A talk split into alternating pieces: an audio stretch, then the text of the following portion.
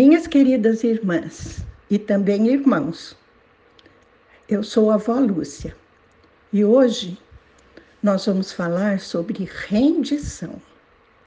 E vamos começar com um texto que está em Lucas 9, 23, 24. É Jesus quem fala. Se alguém quiser acompanhar-me, negue-se a si mesmo. Tome diariamente a sua cruz e siga-me.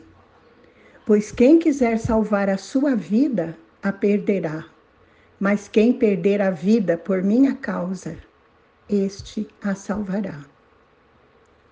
Senhor, esta é a tua palavra. Concede-nos a graça de entender a profundidade disso que o Senhor nos pede hoje, Senhor. E dai-nos a graça também de poder te obedecer, porque esta é a maneira de ser agradáveis a ti. Te pedimos em nome de Jesus. Amém. Então Jesus diz que se alguém quer ir após ele, acompanhá-lo, tem que se negar a si mesmo, quer dizer, tem que render-se a ele, tem que fazer o que ele quer, fazer a vontade dele. E para isso é preciso assumir diariamente a nossa cruz, quer dizer, todas as circunstâncias da nossa vida e segui-lo, sejam circunstâncias boas ou não boas. E fala também que quem quiser salvar a sua vida, a perderá. Mas quem perder a vida pela causa dele, este a salvará. Por que Jesus fala de perder, de salvar ou perder a vida?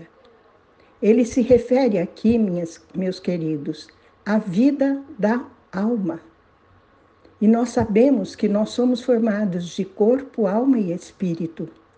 E a nossa alma é a sede da nossa vontade, das nossas emoções e dos nossos pensamentos. Então é isso que nós temos que fazer: submeter a Jesus os, a nossa vontade, os nossos pensamentos e as nossas emoções. Colocar tudo debaixo da sua vontade sair do trono do nosso coração que insistimos em ocupar, fazendo tudo do nosso jeito e deixando esse trono para ser ocupado por Jesus, que vai passar então a conduzir a nossa vida. Aí então nós vamos perder a vida, nossa vida pela causa dele, mas nós estaremos então salvando a nossa vida. Olha que maravilha. O maior exemplo de negar-se a si mesmo, meus irmãos, foi nos dado por Jesus mesmo, como está em Filipenses 2, de 5 a 11.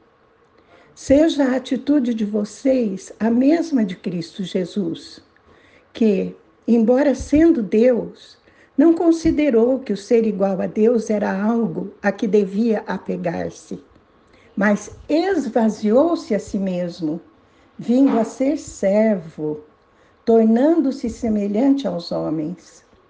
E sendo encontrado em forma humana, humilhou-se a si mesmo e foi obediente até a morte e morte de cruz. Por isso, Deus o exaltou à mais alta posição e lhe deu o nome que está acima de todo nome, para que ao nome de Jesus se dobre todo o joelho, no céu, na terra e debaixo da terra, e toda língua confesse que Jesus Cristo é o Senhor, para a glória de Deus Pai. Olha, esse é o, o maior exemplo do negar-se a si mesmo. Ele se esvaziou, Jesus se esvaziou ele era Deus como Pai, como Espírito Santo e assumiu a forma humana. Nasceu como qualquer um de nós, viveu como qualquer um de nós, sofreu como qualquer um de nós, chorou como qualquer um de nós, angustiou-se como qualquer um de nós e ao fim foi julgado injustamente e crucificado. E tudo isso ele fez voluntariamente para cumprir a vontade do Pai. E por isso o Pai o exaltou. O exaltou sobremaneira. E Jesus Cristo é o nome que está acima de todo nome, e nós mesmos confessamos que Ele é o Senhor, para a glória de Deus Pai. Que maravilhoso! Meus irmãos, um dos maiores exemplos dessa renúncia a si mesmo é nos dado por Paulo, pelo apóstolo Paulo. E eu vou tomar aqui algumas palavras de Oswald Chambers, é, no título que diz O Júbilo do Sacrifício, e comentá-las com vocês. Diz assim: Uma vez que o amor de Deus tenha sido derramado em nosso coração pelo Espírito Santo, nós intencionalmente começamos a nos identificar com os interesses e propósitos de Jesus na vida de outras pessoas.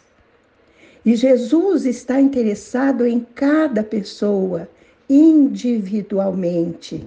Ele está interessada, está interessado em você, meu irmão, minha irmã, e em mim também.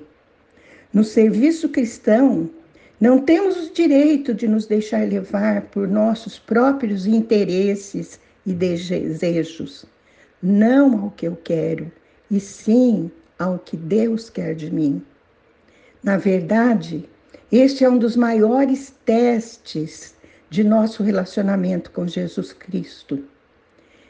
A alegria que há no sacrifício é eu dar a minha vida pelo meu amigo, como Jesus disse, né? Ninguém tem maior amor do que aquele que dá a vida pelos seus amigos. Está em João 15, 13. Não jogo a minha vida fora, mas entrego-lhe voluntária e deliberadamente por seus interesses em outras pessoas. E o faço não por meus próprios objetivos, Paulo investiu a sua vida em apenas um objetivo: conquistar pessoas para Jesus Cristo. Esse apóstolo sempre atraía as pessoas para o seu Senhor, mas jamais para si mesmo.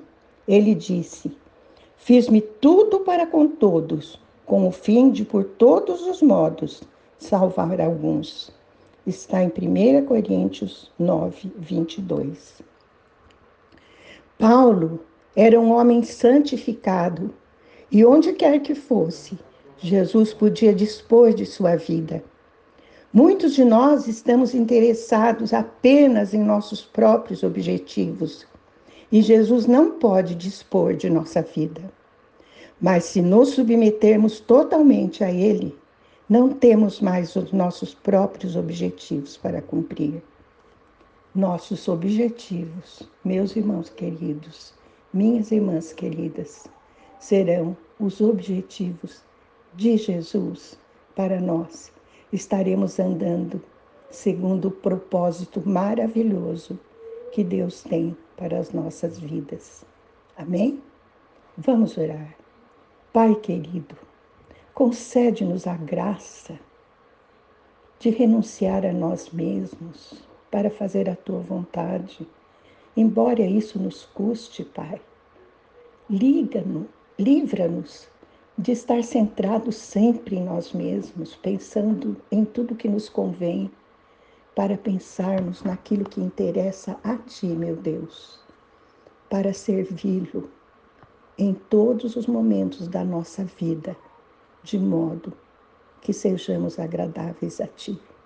Te pedimos em nome de Jesus. Amém.